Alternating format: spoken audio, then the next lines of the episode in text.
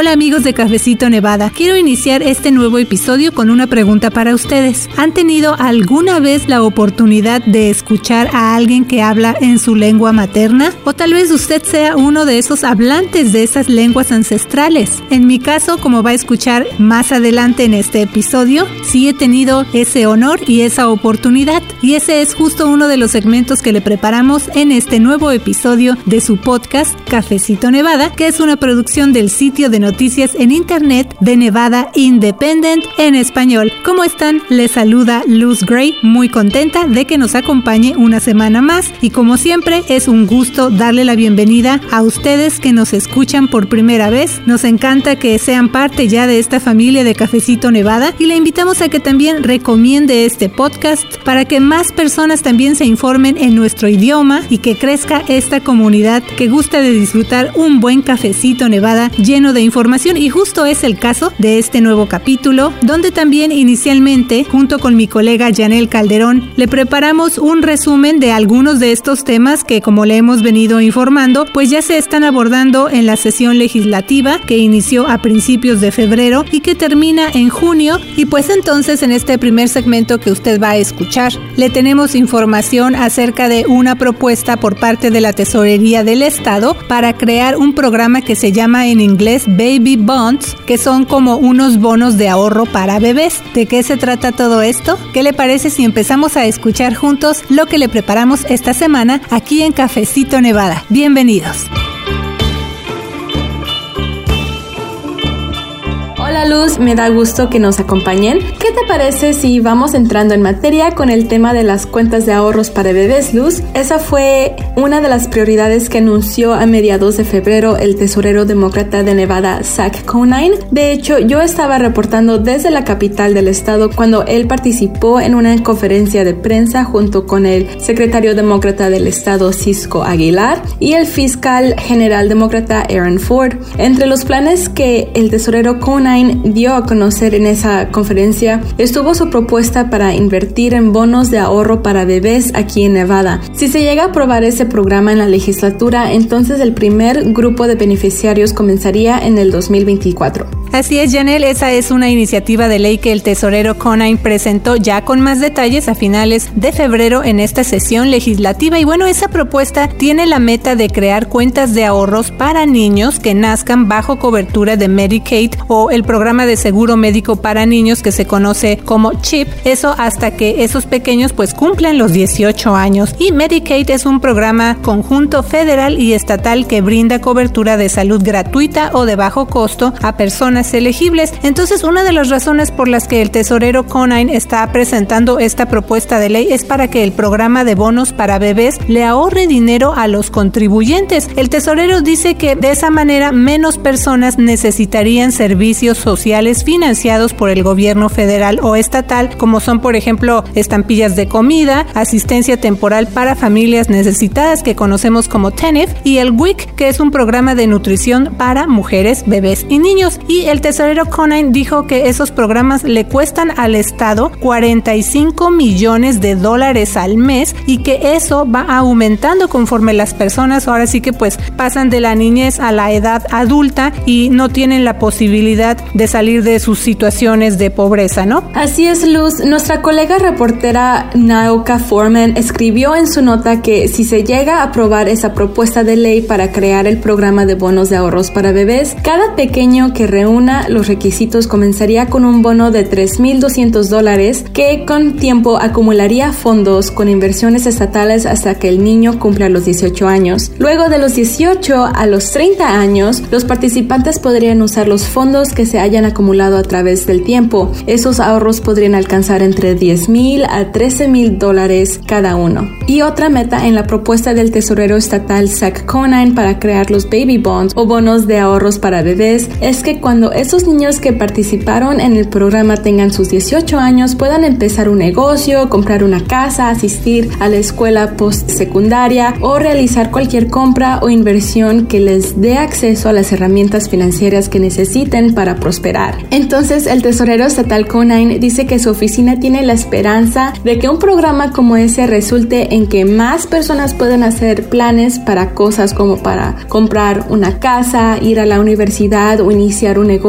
Y bueno, para poder financiar ese programa, porque ya dijimos que es una cantidad bastante significativa, el tesorero general Conine dijo que se haría una inversión de 40 millones de dólares anuales y que esa cantidad permitiría dar cobertura a más de 7 mil bebés al año. Y es importante señalar en este reporte, Janel, que ese dinero vendría del Fondo de Propiedades no reclamadas de la Tesorería Estatal y de la distribución de intereses. Y cuando escuchamos acerca de esto, que es la propiedad no reclamada de Nevada, se refiere a que el Estado es el custodio de cientos de millones de dólares en propiedad no reclamada, precisamente. Entonces, eso podría ser un activo financiero que se le debe a una persona o una empresa, incluyendo cheques de nómina que no se cobran, depósitos de servicios públicos o certificados de regalo, entre otros. Así que la oficina del tesorero es únicamente, como mencionamos, un custodio de esos fondos y de acuerdo con el sitio de internet de esta agencia, actualmente Nevada tiene más de 940 millones en propiedad no reclamada. Así que, eh, una vez más, el dinero para sostener el programa de bonos de ahorros para bebés que está proponiendo el tesorero Conine vendrían de ese fondo de propiedades no reclamadas de su oficina. Pero la propuesta de ley para crear esos bonos de ahorro para bebés en Nevada hasta el momento tiene apoyo, pero también tiene oposición. Por ejemplo, organizaciones como la Unión Americana para las Libertades Civiles de Nevada, ACLU,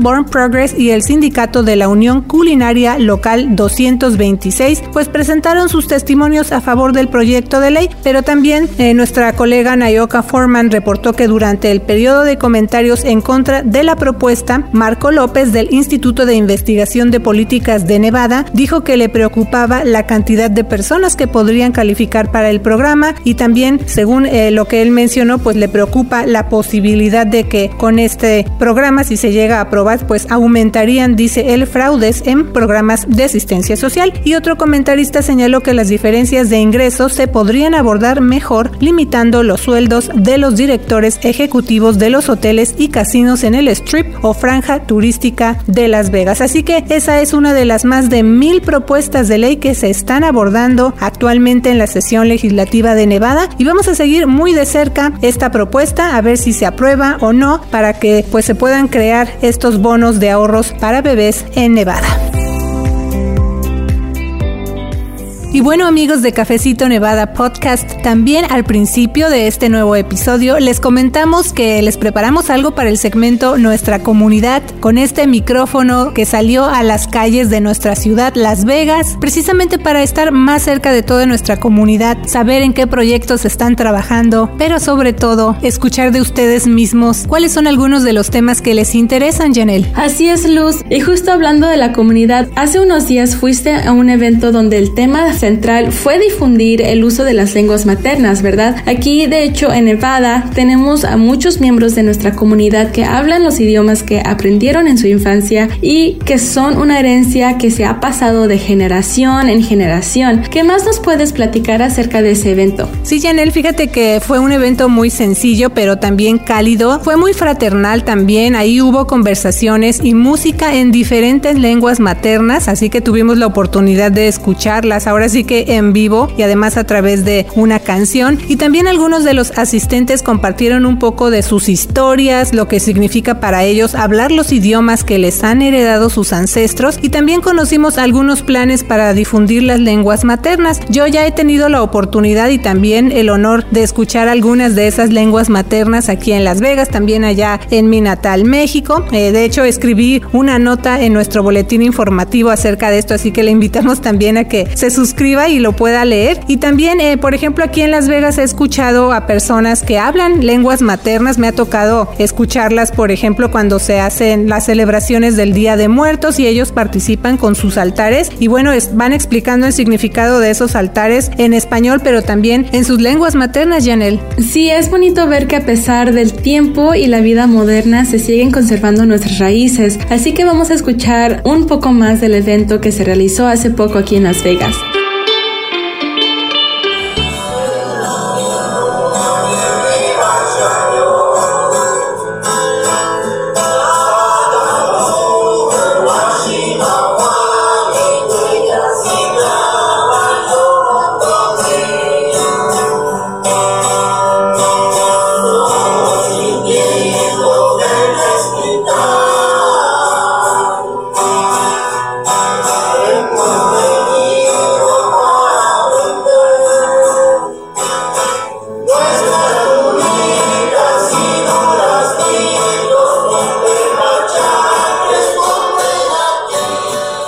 Es un fragmento de una canción que el pasado 21 de febrero interpretaron en español y ñañú integrantes de la Federación Hidalguense en Las Vegas, Nevada, USA. Lo anterior fue parte de un evento con motivo del Día Internacional de la Lengua Materna, una fecha que fue proclamada en noviembre de 1999 por la Conferencia General de la Organización de las Naciones Unidas para la Educación, la Ciencia y la Cultura, o UNESCO, por sus siglas en inglés, y que se ha observado en todo el mundo desde el año 2000. Este el tema central es la educación multilingüe, la necesidad para transformar la educación. El encuentro fue organizado por el Consulado de México en Las Vegas y el Centro Cultural Winchester Dondero, ubicado en Las Vegas. Algunas de las lenguas maternas representadas en el evento fueron guaraní de Paraguay, ñañú de Hidalgo, mazatecas, Oaxaca y tzotzil de Chiapas, estas tres últimas originarias de México. Irma Varela, del Centro Dondero, dijo que el objetivo del evento fue escuchar a las comunidades que hablan idiomas maternos y que también se empiecen a conocer entre sí. Isidro Maqueda es originario de México, trabaja como jardinero y es presidente de la Federación Hidalguense en Las Vegas, Nevada, USA. Él fue uno de los asistentes al evento y dijo que ese tipo de encuentros son importantes porque se valora a las comunidades indígenas y se toma en cuenta su identidad. Yo soy originario del estado de Hidalgo, una comunidad que se llama El Dado, el municipio de Chilcuautla. Y yo actualmente estoy como presidente de la Federación Hidalguense de aquí de Las Vegas, Nevada. Y nosotros este, tratamos de ayudar a la comunidad de hace muchos años por las grandes necesidades. Tratamos de inculcar nuestra costumbre, nuestra, nuestro dialecto. ¿Cuánto tiempo lleva eh, la federación de existir? Ah, lleva más de 17 años cuando ya se registró ante el Estado, ya es tiempo más atrás se había organizado los otros compañeros. ¿Y qué significa para usted que se haga un evento como el de esta noche? Es algo importante para nosotros porque se ve que nos valora, que nos toma en cuenta nuestra identidad, que somos este, indígena y hablamos dialecto que es un gran tesoro para nosotros. Actualmente ya es un idioma oficial, dialecto, idioma. ¿Cuál es la manera correcta en decir dialecto o idioma? Lo que usted habla además del castellano.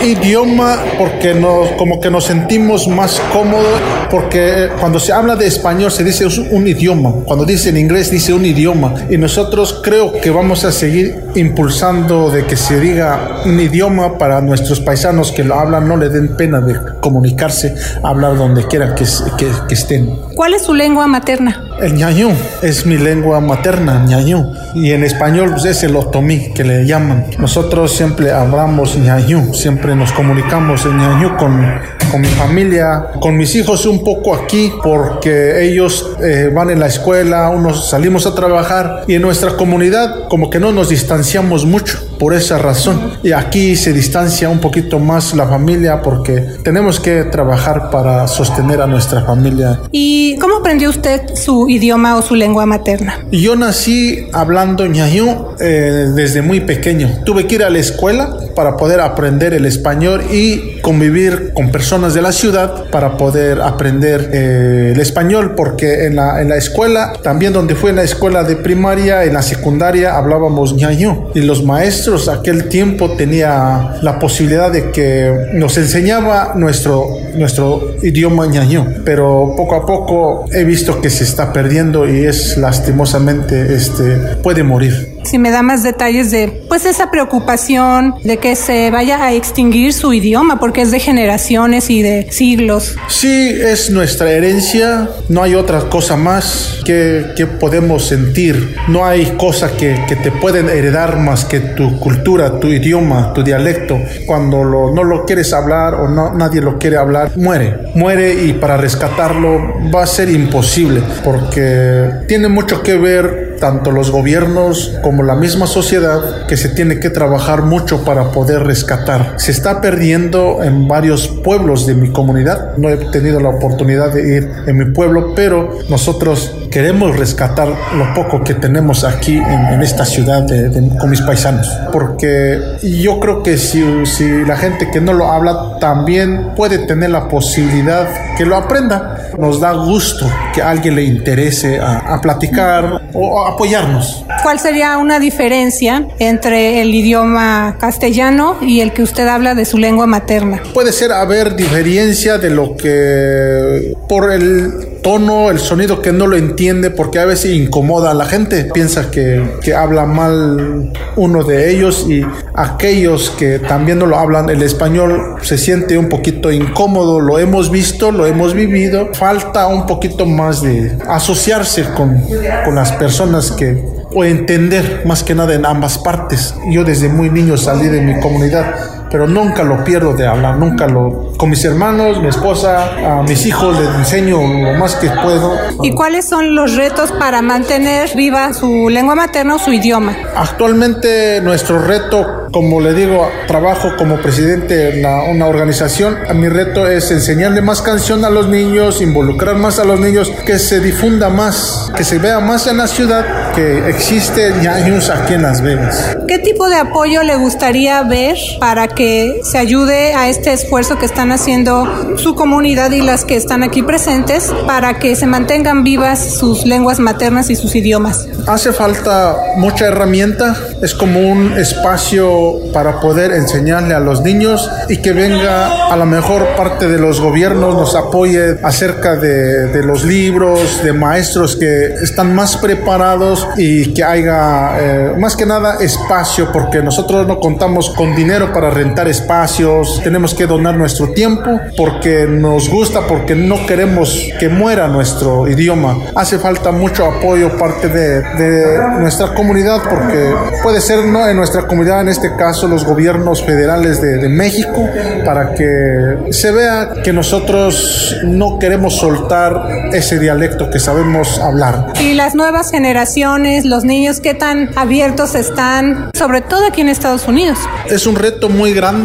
Actualmente los niños no saben muy bien qué es lo que estamos este, tratando de rescatar, porque ellos nacieron aquí, ellos tienen una vida aquí, piensa que el inglés es importante, claro, es importante, pero hace falta más como concientizar los mismos padres como nosotros de que es importante que no deje que muera nuestro idioma. Mencionaba que hay eventos públicos o están enseñando clases o algo así. Bueno, nosotros tenemos, eh, estamos ensayando nuestras oficinas nada más, un pequeño espacio que tenemos, rentamos, a veces tenemos que pagar nuestra propia bolsa para poder rentar un lugarcito donde podemos ensayar por la razón de que queremos que no muera nuestro, nuestro idioma. ¿En dónde les pueden contactar para quienes nos están escuchando? Vaya a nuestra página Federación Hidalguense en Las Vegas, Nevada, USA. Es nuestra página oficial de Facebook y saludos, saludos. Muchas gracias. El cónsul de México en Las Vegas, Julián Escutia, dijo de Nevada Independent en español que la migración de mexicanos hacia los Estados Unidos tiene un alto componente indígena, que el centro de llamadas para hacer citas en el consulado opera con cuatro lenguas indígenas y que se han traducido materiales a esas lenguas. Esto es parte de lo que comentó en entrevista.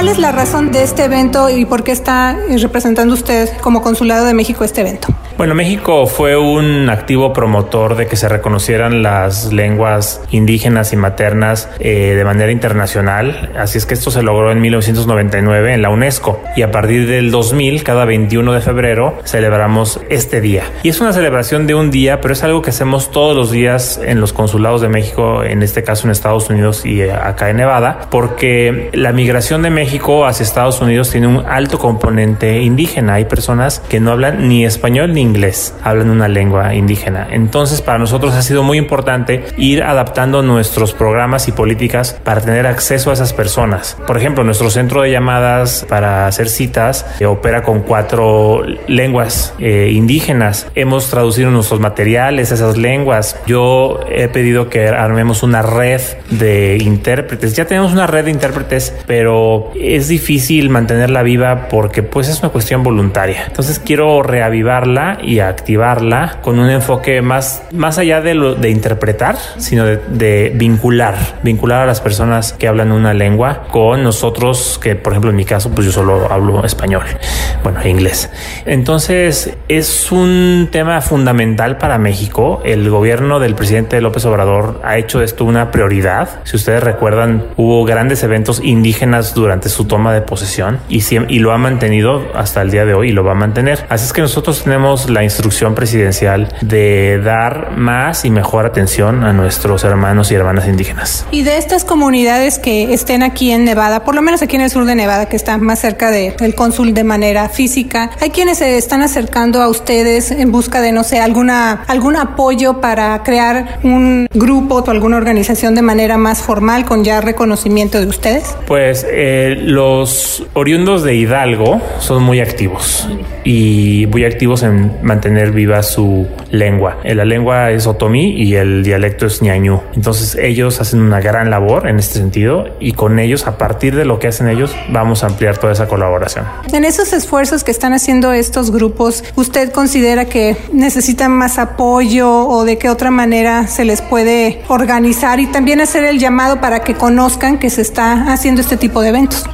Sí, yo creo que número uno eh, hay que concientizarse de que estas lenguas son importantes para nosotros y para nuestra historia y para nuestro futuro. También tenemos que hacer esfuerzos proactivos por acercarnos a, a las culturas y a las lenguas. Y en ese sentido hay que acercarnos a las personas, porque ellos son los que están manteniendo vivas estas lenguas. Así es que por mi parte lo que yo le he pedido mucho a la comunidad es que se acerquen y si no pueden o no tienen confianza o, temen de alguna forma alguna instancia gubernamental, pues yo voy a ellos. Entonces eh, hago una invitación a que si conocen grupos de personas que no hablen español ni inglés, que, que me avisen, que yo voy a visitarlos y encontramos la forma de comunicarnos. Y la cuestión es armar la comunidad, ser más fuerte la comunidad. Yo quiero hacer una red formal de personas que hablen lenguas indígenas para que nos ayuden a fortalecer a nuestra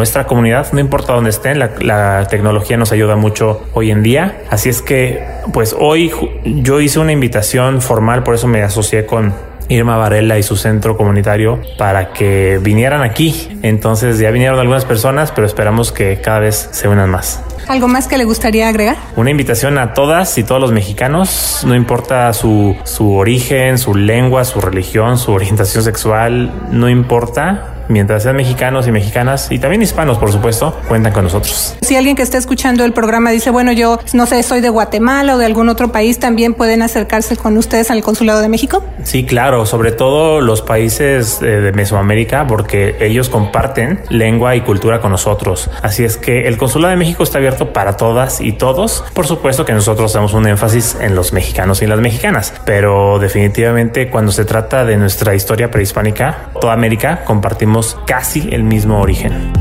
Bueno, ya lo escuchó usted, en nuestra comunidad nevadense no solo siguen vivas esas hermosas lenguas maternas, sino que se están dando los primeros pasos para unir a esos hablantes y difundir todavía más esa riqueza de nuestros pueblos. Así que muchas gracias a quienes compartieron su historia con Cafecito Nevada y de Nevada Independent en español, lo apreciamos mucho. Y también le invito a visitar nuestras redes sociales para ver un video y una nota breve que reporté hace unos días. Y también, bueno, siga pendiente con nuestros reportes semanales de las propuestas de ley que se están abordando en la sesión legislativa estatal. Que tenga una semana llena de éxito. Le saluda la reportera Luz Gray. Así es, Luz, y también aprovecho para invitarle a que nos siga en las redes sociales y se suscriba a nuestro boletín semanal para ver esas y otras noticias de Nevada. Usted puede recibir nuestro boletín gratuito directo en su correo electrónico. Yo soy la reportera Janel Calderón. Nos escuchamos la próxima semana con más noticias y temas comunitarios aquí en Cafecito Nevada. Nuestro estado, nuestras noticias, nuestra voz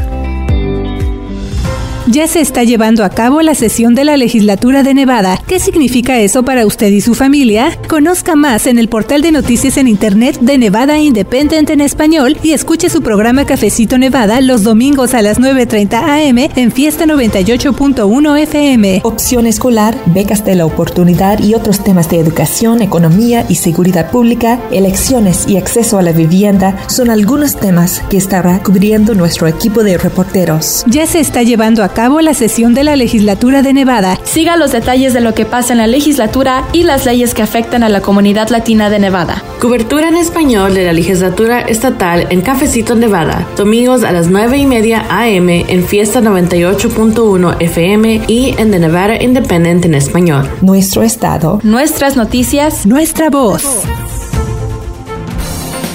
Gracias por escuchar Cafecito Nevada, producido por The Nevada Independent en español. Un sitio de internet no partidista y sin fines de lucro, con periodismo de fondo para nuestra comunidad. The Nevada Independent en español. Nuestro estado, nuestras noticias, nuestra voz.